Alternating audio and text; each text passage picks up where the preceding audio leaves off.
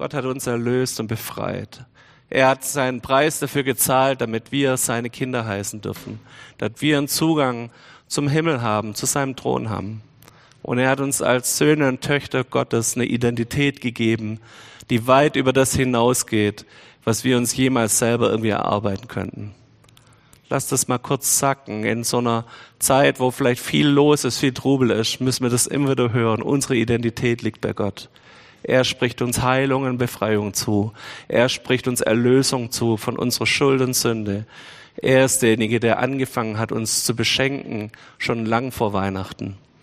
Lass das sacken in dein Herz. Lass es zu, dass dieses Ich bin sein Kind, ich bin seine Tochter, sein Sohn, lass das ankommen in deinem Herzen kurz. Dass es was ist, was eine Grundlage vielleicht bilden kann, auch für sein Wort nachher. Jesus, wir danken dir für deine Tat am Kreuz. Wir danken dir für deine Erlösung. Danke, dass du uns aus all dem Schlamassel rausgezogen hast und dass wir deine Kinder heißen dürfen.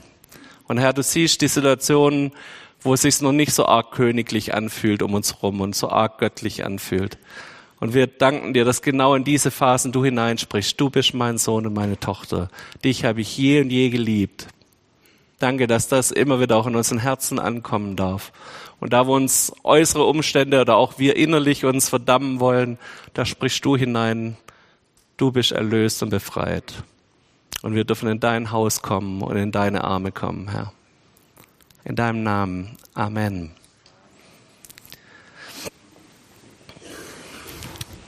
Herzlichen Dank euch schon mal. Wir sind mitten in unserer Adventsserie und es geht darum, dass Gott auf ganz unterschiedliche Weise schon vor Weihnachten Menschen mit in seinen Heilsplan reingenommen hat. Jesus kam nicht einfach plötzlich auf die Welt und dann war er da, sondern er hat schon auf ganz unterschiedliche Art und Weisen vorher gesprochen. In das Leben von dir und von mir hinein spricht er auch heute noch.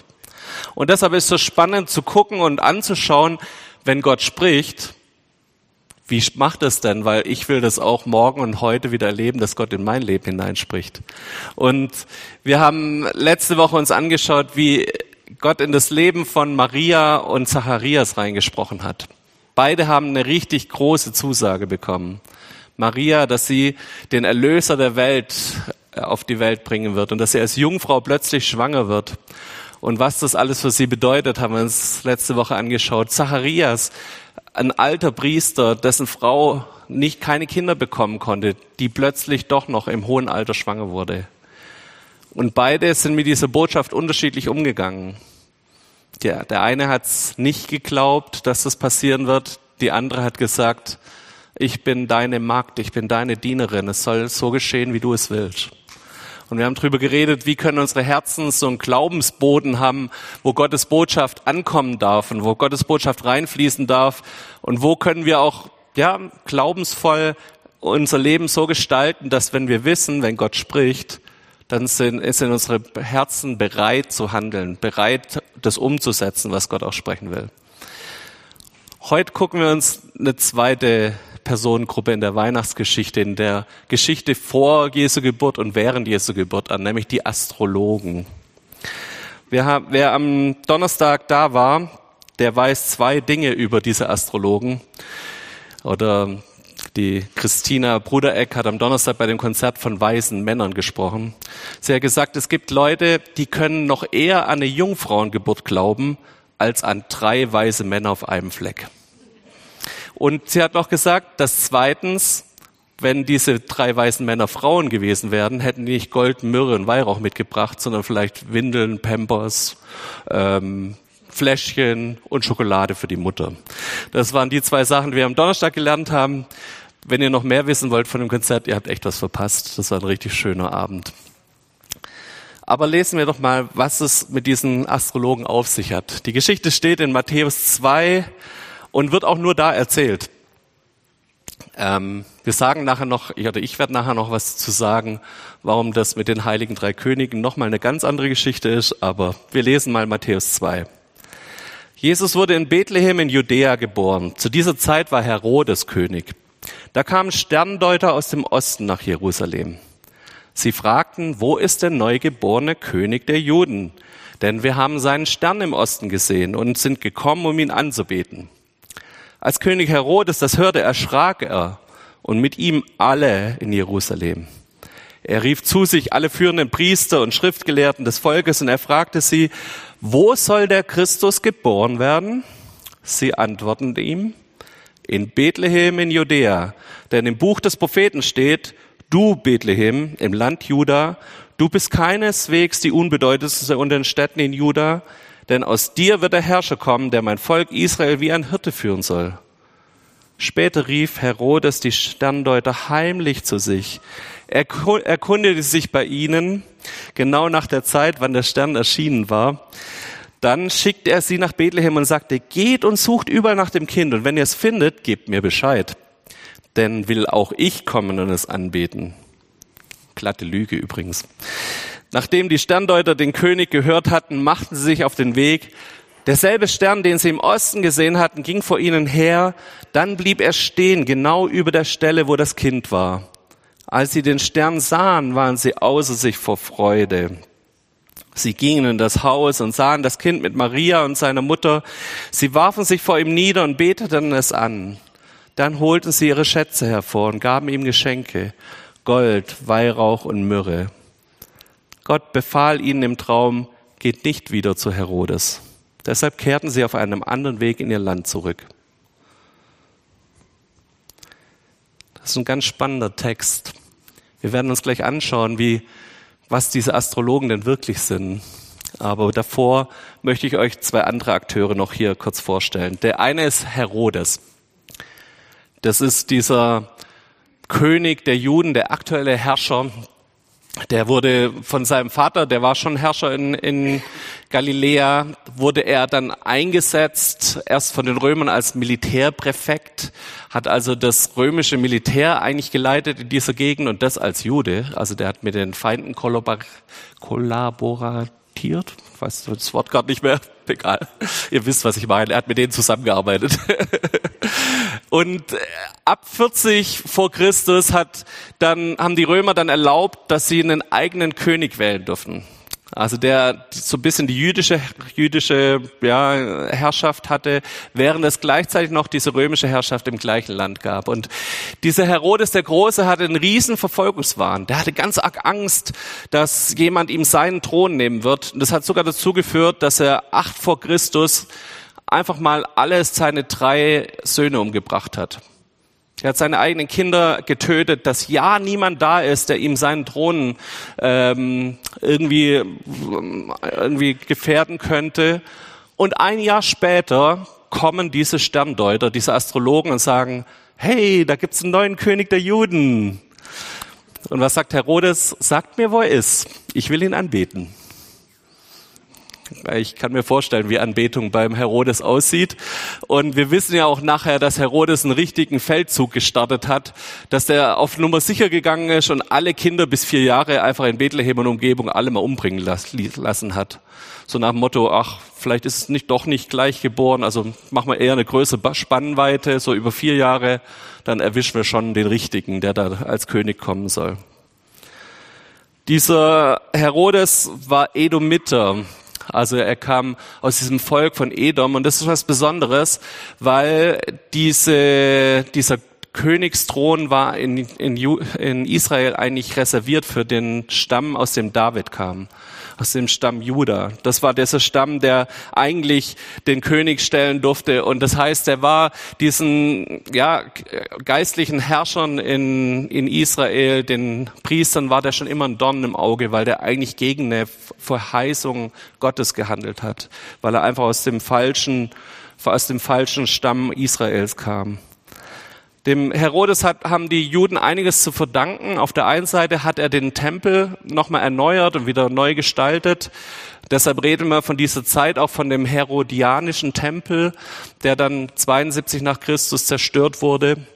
Also sie haben ihm was zu verdanken. Auf der anderen Seite hat der gleiche Kerl auch äh, gewusst, wie man sich bei Römern Freunde macht und hat im ganzen galiläischen, palästinensischen Palästina-Bereich hat er auch äh, nicht jüdische Tempel bauen lassen. Also da gab es auch was weiß ich, einen Tempel für den Kaiserkult, der auch von diesem gleichen Herodes gebaut wurde.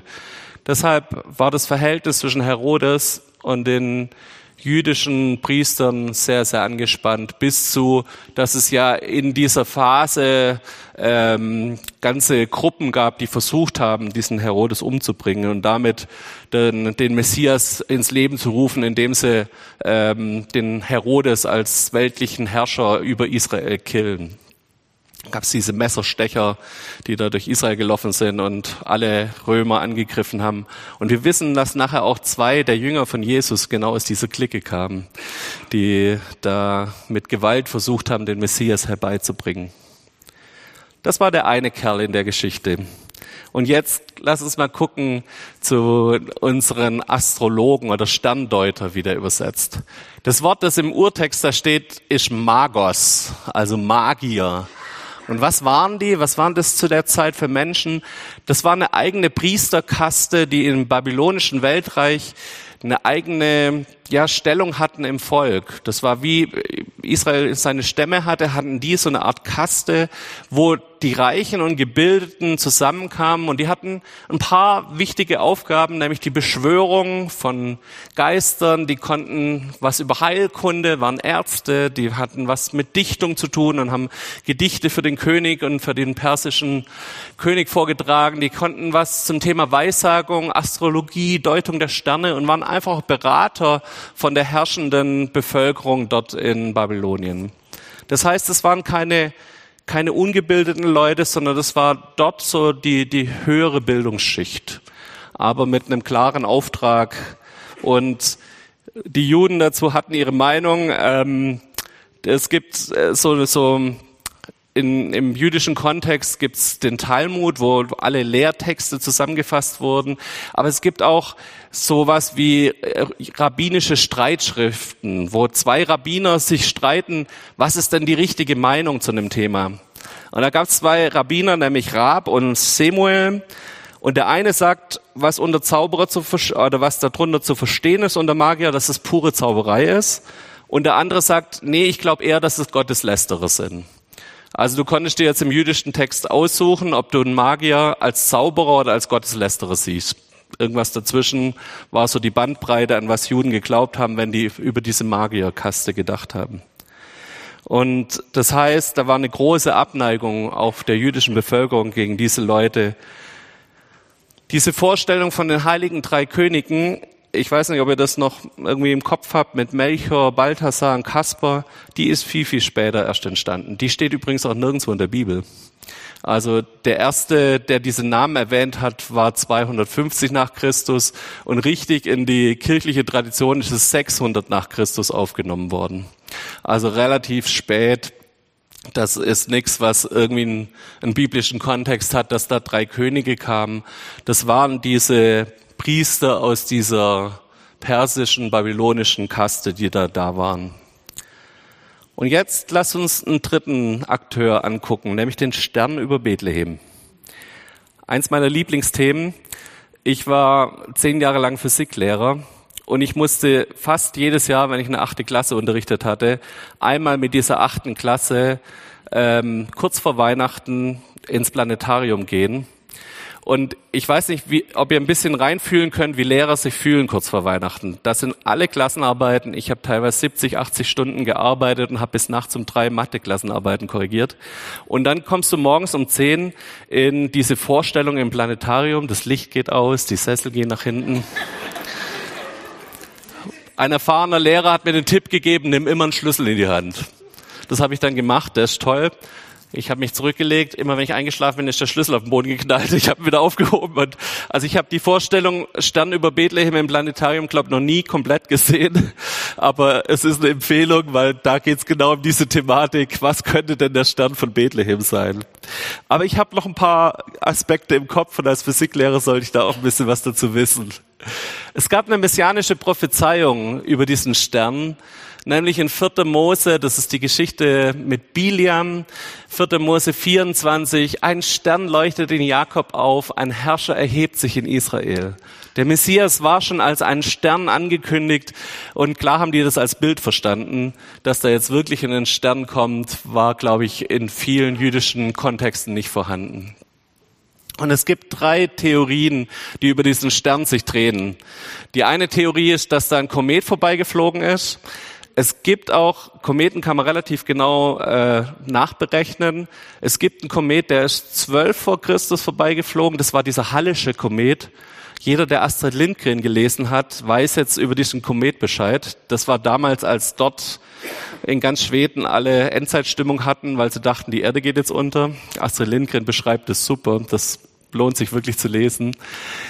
Der kommt aber ein bisschen früh für die ganze Datierung, die wir nachher auch wissen, weil wir, das werden wir nachher nochmal anschauen. Zweite Möglichkeit wäre eine Supernova. Das heißt, da explodiert ein Stern und in dieser Explosion entsteht innerhalb von kürzester Zeit ganz großer Lichtblitz. Das ist richtig, richtig hell am Himmel.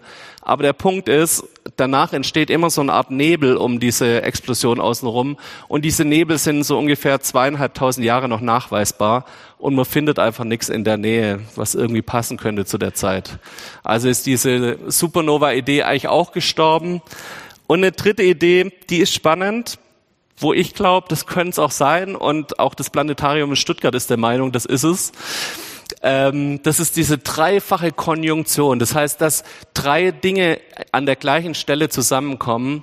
Und zwar gab es in, äh, muss kurz lesen, sechs und sieben vor Christus gibt es diese Möglichkeit, dass eine Sache entsteht, die bloß alle 854 Jahre entsteht, nämlich dass Jupiter und Saturn zusammenkommen ungefähr auf der gleichen Stelle stehen.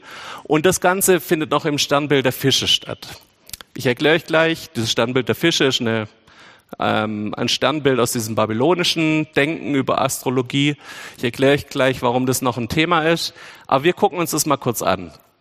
Kathrin, gucken, ob's tut.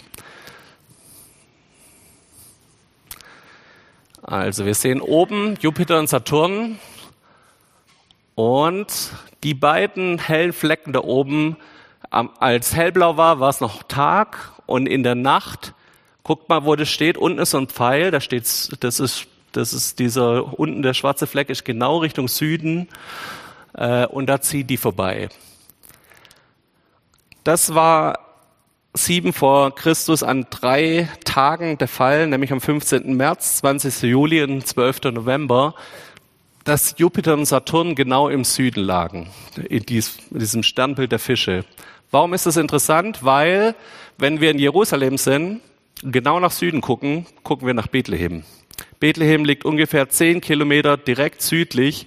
Das heißt, wenn die abends aufgebrochen sind, was ein bisschen seltsam ist, weil eigentlich hat man in der Phase ist man nicht nachts gereist, aber wenn die am Abendhimmel geguckt haben, haben die genau im Süden diese zwei Sterne Jupiter und Saturn gesehen und haben die genaue Richtung Richtung Bethlehem gehabt. Jetzt lasst uns noch mal drauf gucken, warum ist das so spannend? Übrigens, der erste, der das berechnet hat, war Johannes Kepler. Diese ganze, ich habe vorher erzählt, alle 800 Jahre 1609 war wieder der Fall, dass dieses Jupiter- und Saturn-Konjunktion gab. Und der hat damals ausgerechnet mit einfachsten Mitteln, dass es sieben vor Christus auch schon passiert sein muss. Der kam auf diesen Wert von 854 Jahren, dass sich das immer so trifft. Und er hatte recht. Es stimmt bis heute, auch mit moderneren Mitteln hat man das Gleiche nachgerechnet. Das, was 1609 war, war auch davor schon ähm, sieben vor Christus. Und jetzt gucken wir uns an, warum kamen diese Sterndeuter drauf. Im babylonischen Weltreich galt dieser Jupiter als Königsstern. Der stand als für den König der Götter, das war dieses Königsgeschlecht, die hatte diesen Stern als ihren Stern, oder nicht Stern, eigentlich äh, einen Planeten. Jupiter als Planet haben sie als Königsstern damals bezeichnet. Dann gab es den Saturn, der andere Planet, und der galt als ein Planet, der den Juden zugesprochen wurde. Warum Saturn? Weil der Saturn für den Samstag stand und samstags hatten die Juden frei, weil Schabbat. Deshalb galt er als Stern der Juden oder Planet der Juden. Und dieses Sternbild der Fische war aufgeteilt auf eine Weltkarte der damaligen Welt. Und dieses, dieser westliche Rand von diesem Sternbild der Fische stand für die Palästina-Seite, für dieses Gebiet, wo Galiläa und Judäa lag. Und so kamen diese drei Astrologen wahrscheinlich auf den Trichter, als sie gesehen haben, da treffen sich Saturn und Jupiter genau in diesem Sternbild der Fische. Das heißt, da muss ein König der Juden geboren werden und wahrscheinlich findet das Ganze auch noch in Palästina statt. Das ist die, die Variante, die uns mindestens äh, die Menschen vom Planetarium Stuttgart immer wieder erzählen, aber es klingt auch am logischsten, wie ich finde. Wie die drei Sterndeuter draufkamen, das könnte dort sein. Und ich finde es total spannend, dass Gott Sterndeuter benutzt, um Jesus anzukündigen. Ich habe vorher schon erzählt, was die normale jüdische Lehrmeinung war zwischen Gotteslästerer und Zauberer. Und Gott benutzt solche, ähm, wie soll ich sagen, solche äh, Neuesoteriker da, Zauberer, Magier, benutzt die, um hineinzusprechen, wer der neue Messias sein wird. Er nimmt nicht die jüdischen Priester, er nimmt nicht die Geheiligten seines Volkes, sondern er nimmt Ungläubige und lässt die noch ein Zeichen sein dafür, dass Jesus geboren wird. Ist schon ganz schön krass, oder? Und was wir nachher noch lesen, ist, wird noch besser. Ganz am Ende spricht Gott auch noch zu diesen Ungläubigen im Traum und sagt ihm, geht nicht zurück zu Herodes, sondern kriegt die Kurve und geht sofort weg und verpetzt nicht Jesus an Herodes. Gott beschützt seinen Sohn auch noch, indem er nicht den, die Sterndeuter des dem Herodes weitergeben lässt, der, wie wir ja wissen, nachher aus der Geschichte da ein Todesurteil draus gemacht hätte. Ich glaube, dass wir in dem Kontext kurz mal über Sterndeutung reden müssen. Und die Lehrmeinung dazu hat sich nicht bloß im Judentum durchgesetzt, sondern auch im Christentum, dass Sterndeutung und ich lese mein Leben aus irgendwelchen Sternkonstellationen heraus, dass es nichts ist, was wir sagen, das bringt dich irgendwie weiter oder das tut dir irgendwie gut. Im Gegenteil. Wir haben heute einen riesigen Markt von Horoskopen. Ich weiß nicht, wer als letztes Mal eine, so eine Zeitschrift äh, beim Arzt gelesen hat oder der mal in so eine Bildzeitung reingeguckt hat. Ich hoffe, ihr macht das nicht zu so häufig. Ähm, der hat dann entdeckt, dass es immer in jeder Zeitung gibt es ein Horoskop.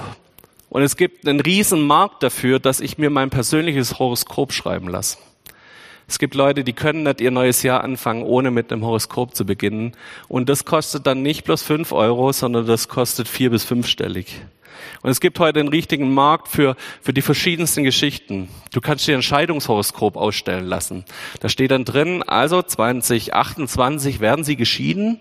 Und weil die Sternkonstellation über deinem Ehedatum so und so ist, das hat nämlich damit zu tun, wann wurde die Ehe geschlossen. Also an dem Tag, wo du geheiratet wirst, standen die Sterne so und so. Und daraus kann man dann ablesen, wann du auch geschieden wirst. Und dann solltest du auch möglichst darauf hinarbeiten, weil dann werden dir noch Tipps gegeben, wie du diese Wege bis dorthin, was du bis dahin alles machen könntest, dass es auch dann glatt funktioniert mit der Scheidung 28. Ihr merkt schon, da ist ein bisschen ein Problem drin. Es gab eine, einen englischen Kritiker dieser Horoskope, der hat in einer großen englischen Tageszeitung Werbung geschaltet. Ich mache Ihnen Ihr persönliches Horoskop umsonst. Also nochmal, sonst kostet es 1000, 2000 Euro, wenn ich so ein persönliches Horoskop mache. Und der hat es gemacht, hat äh, heimlich zu Hause alles ausgewürfelt, hat den Leuten das Horoskop geschickt und hat nach einem Jahr die Leute gefragt, wie sieht's denn aus? Hat, hat sich's erfüllt? Und ratet mal, von den 200 Leuten, die ein Horoskop geschrieben hat, haben ihm 94 Prozent zurückgeschrieben, es hat sich total erfüllt. Es hat genau gestimmt. Und da kommt ein spannender Effekt ins Spiel, der diese Horoskope so schwierig macht. Das nennt man die selbsterfüllende Prophetie. Wenn ich der Überzeugung bin, heute ist ein Tag, wo mir alles gelingen wird, und ich das morgens lese, gehe ich in diesen Tag rein und habe nachher das Gefühl, heute ist mir alles gelungen. Oder wenn ich höre, heute werden Sie Probleme mit Ihrem Chef haben, die Chance, dass ich an dem Tag Probleme mit meinem Chef habe, sind relativ hoch. Okay? Und das ist das Problem, was Horoskope so schwierig macht. Leute lassen sich scheiden, weil sie gelesen haben, ihr Scheidungshoroskop wird auf den dem Jahr sein. Das ist richtig gefährlich und das zieht uns total runter, das macht uns kaputt, das macht Menschen auch kaputt und abhängig von solchen ähm, geldgeilen Leuten, die damit Geld machen. Man hat spannenderweise gibt's auch immer so diese großen Linien, die vorhergesagt werden. Zum Beispiel, wer wird nächstes Jahr Europameister? Oder ähm, was weiß ich, wer wird nächstes Jahr als, als äh, amerikanischer Präsident gewählt oder wer auch immer, könnt ihr euch noch vorstellen, so diese großen Weltdinge, also welche Pandemie wird wieder kommen, welches Erdbeben wird es geben. Und bei diesen großen Weltdingen liegt die Erfüllungsquote von Horoskopen, wo wir es nicht unbedingt nur durch menschliches Ding und wir glauben es halt und erfüllen es dann halt selber. Da liegt diese Erfolgsquote bei vier Prozent. Das ist ziemlich lächerlich. Okay? Das sind Statistiker besser als die Astrologen und die Sterndeuter. Und ich würde uns einfach das nochmal ins Herz legen. Ich bitte euch, lasst die Finger weg von Horoskopen. Wir haben Gott, der immer wieder in unser Leben hineinspricht, der sich da offenbaren will, der reden will. Aber Horoskope sind was, was richtig unser Leben verpfuschen kann und was auch richtig es schwer macht. Die Idee dahinter ist, und das muss ich mir als Physiker immer wieder mal vor Augen führen, die Idee dahinter ist, dass eine Sternkonstellation zu deinem Geburtsminute, dass die irgendwie eine Kraft auf dein Leben auswirkt, die dann auch noch 50, 60 Jahre später zu dem Zeitpunkt genau in Erfüllung geht. Ähm, um es mal so zu sagen, die Schwerkraft von Sternen, die ein paar Millionen Jahre weg sind und Planeten, die ähm, kannst du nicht spüren. Jeder Tisch in dem Kreissaal hat eine höhere äh, Kraft auf dich ausgewirkt als irgendwelche Sterne um dich rum. Also das ist ziemlicher Nonsens. Lass die Finger davon weg. Im Gesetz von Mose steht drin zu dem Thema 5. Mose 18, Vers 10 bis 12. Niemand bei dir darf eines seiner Kinder durchs Feuer gehen lassen, die Zukunft durch Orakel deuten, beschwören, wahrsagen also Wahrsagen steht übersetzt für äh, Sterne deuten oder zaubern. Und auch darf niemand Beschwörungen sprechen, Vorfahren oder Geister befragen oder sich überhaupt an die Toten wenden. Denn der Herr verabscheut jeden, der sowas tut. Das ist eine ziemlich eindringliche Warnung. Das ist eine ziemliche Warnung davor, hier irgendwie Blödsinn zu treiben. Lasst die Finger weg von irgendwelchen Sterndeutungen, irgendwelchen ähm, Horoskopen. Und deshalb gefällt mir diese Stelle nochmal besonders mehr, dass in dieser ganzen göttlichen Weltgeschichte plötzlich diese Magier eine Rolle spielen. Dass Gott hier Menschen benutzt, die überhaupt nicht in unser enges religiöses Weltbild passen. Die überhaupt nicht reinpassen. Wir denken, was wollen die jetzt deine Geschichte? Die stören doch nur. Wie können die diesen heiligen Moment, unser Messias kommt auf die Erde, wird geboren, wie können jetzt irgendwelche äh, heidnischen Zauberer diese Geschichte stören?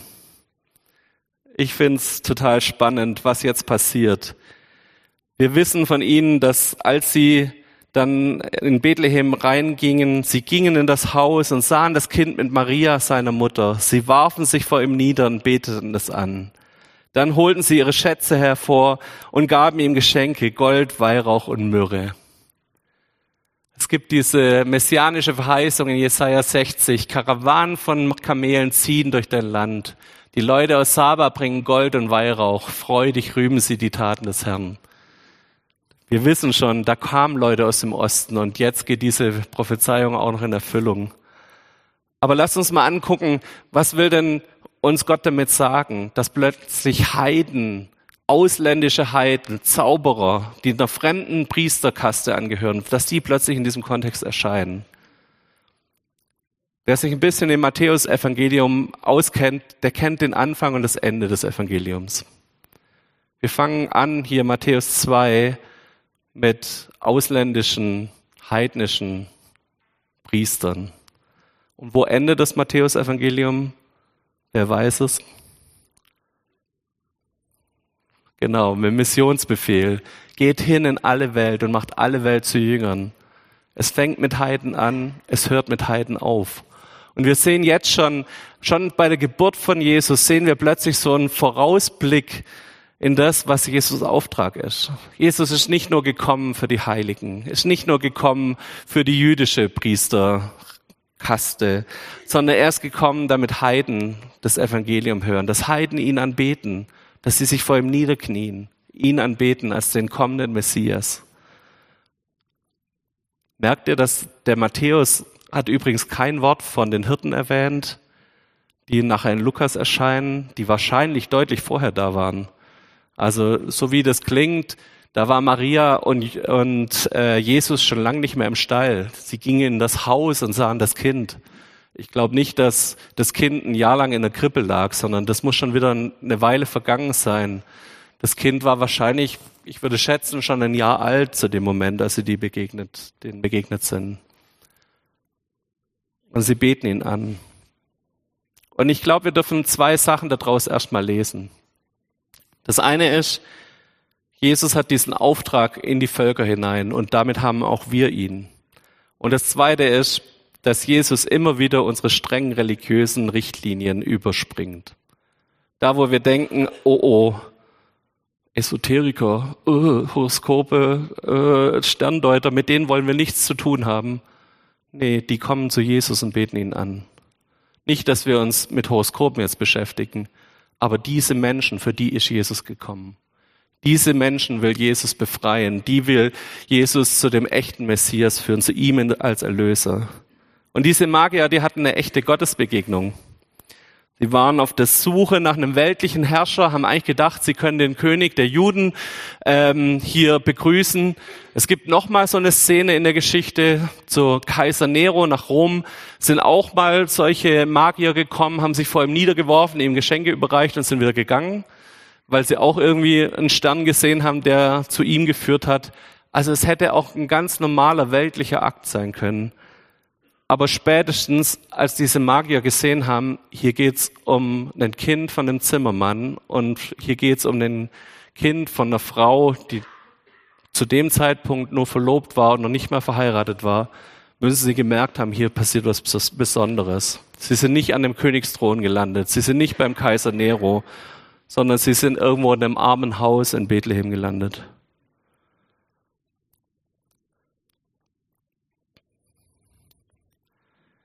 Ich will noch kurz auf diese Geschenke eingehen. Wir sehen in diesen, dieser messianischen Verheißung, dass Gold und Weihrauch schon vorhergesagt war. Dass das mal passieren wird, wenn Jesus kommt, wenn der Messias kommt, dann wird es Gold und Weihrauch geben. Und das sind auch so typische Geschenke, die man dem König mitbringt. Das waren beides sehr wertvolle Sachen.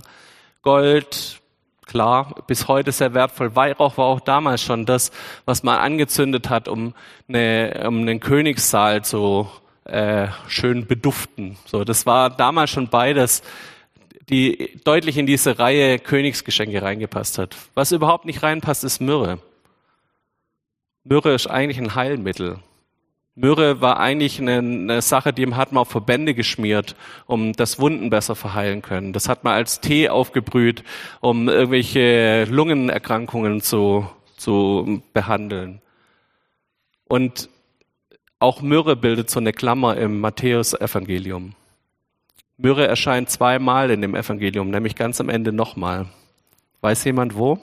Kleiner Bibeltest. Genau, Christian. Bei der Kreuzigung wird Jesus ein Becher gereicht mit Myrrhe drin, den er doch trinken soll. Und eigentlich ist es eine Verhöhnung, weil das Zeug ist richtig, richtig bitter. Das ist eine Verhöhnung von diesen römischen Soldaten, die ihm diesen Becher hinreichen wollen. Und wir sehen schon wieder so einen, so einen kleinen Ausblick auf das, was am Ende passieren wird. Wir sehen es bei den Heiden und wir sehen es bei der Myrrhe, die ihm zur Geburt schon geschenkt wird und schon zeigen wird, hey, Jesus wird irgendwann mal für uns alle ans Kreuz gehen und wird diesen bitteren Becher trinken für uns. Auch wenn er es in der Kreuzigungsgeschichte nicht getan hat.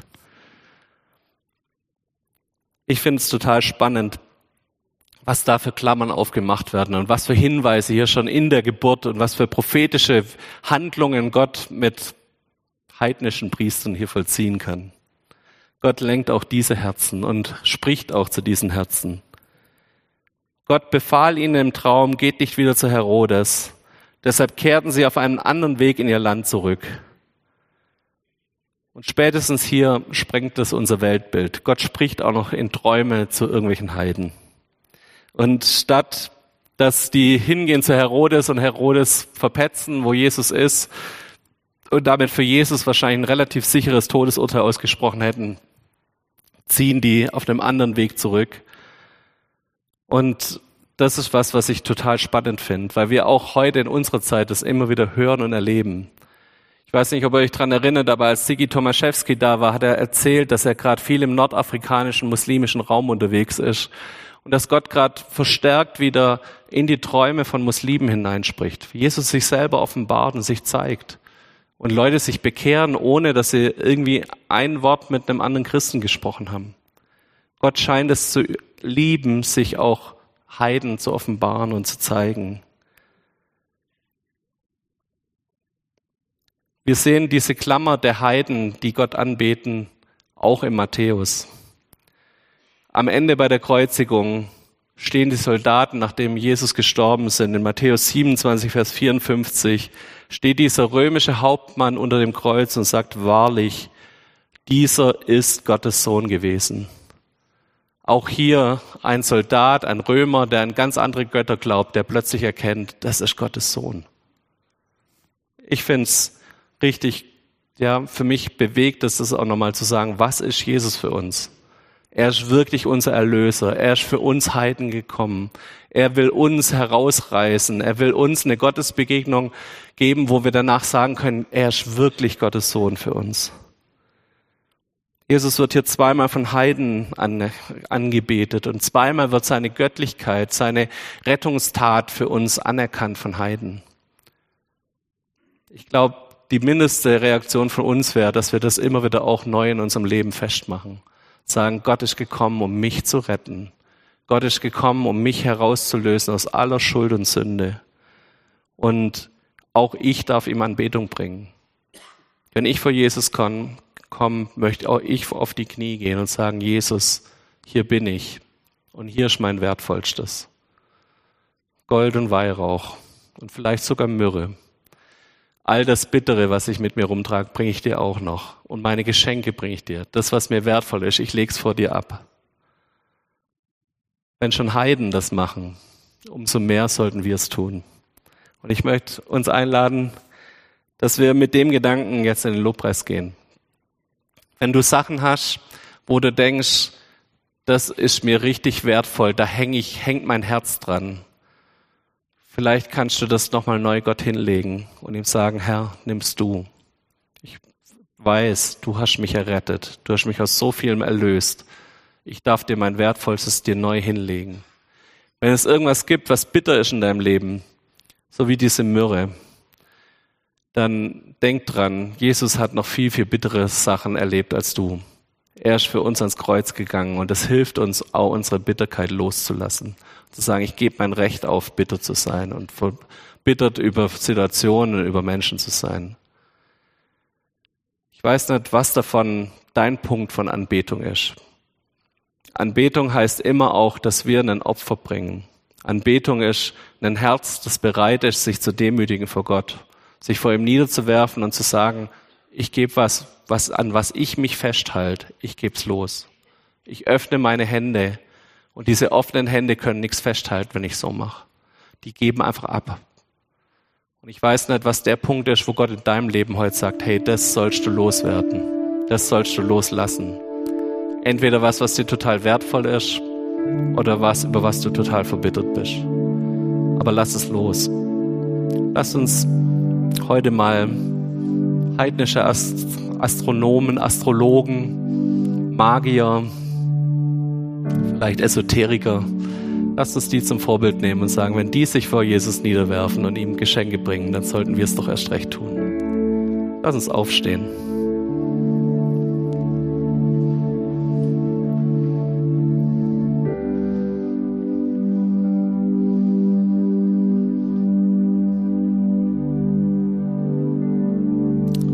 Jesus, ich bin echt begeistert, wie du von Anfang an deines Lebens deinen Auftrag klar gemacht hast. Du bist bekommen damit, Heiden dich anbeten, dass Menschen eine Gottesbegegnung haben, die das vielleicht gar nicht erwartet haben. Und Herr, danke, dass wir Teil dieses Auftrags sein dürfen heute als deine Kirche. Dass wir Teil dieses Auftrags sind, dass wir das Evangelium in alle Welt hinaustragen. Aber Herr, wir haben auch diesen Priesterauftrag als Gemeinde. Wir haben diesen priesterlichen Auftrag, um vor dich zu kommen dir geistliche Opfer zu bringen. Wir haben den Auftrag, dich zu anbeten, dich groß zu machen. Und Herr, da wo wir noch unsere Hände gefüllt haben mit Dingen, die uns wichtig sind, mit Dingen, wo wir an unserer Verbitterung vielleicht festhalten, Herr, da bete ich, dass du uns heute Morgen jetzt im Lobpreis hilfst, unsere Hände aufzumachen. Dass wir die Dinge dir ablegen dürfen, vor dich hinlegen dürfen. Herr, ich bete, dass du es bist, der uns eine Freiheit schenkt, dass wir einfach als Kinder Gottes vor dich kommen können. Amen.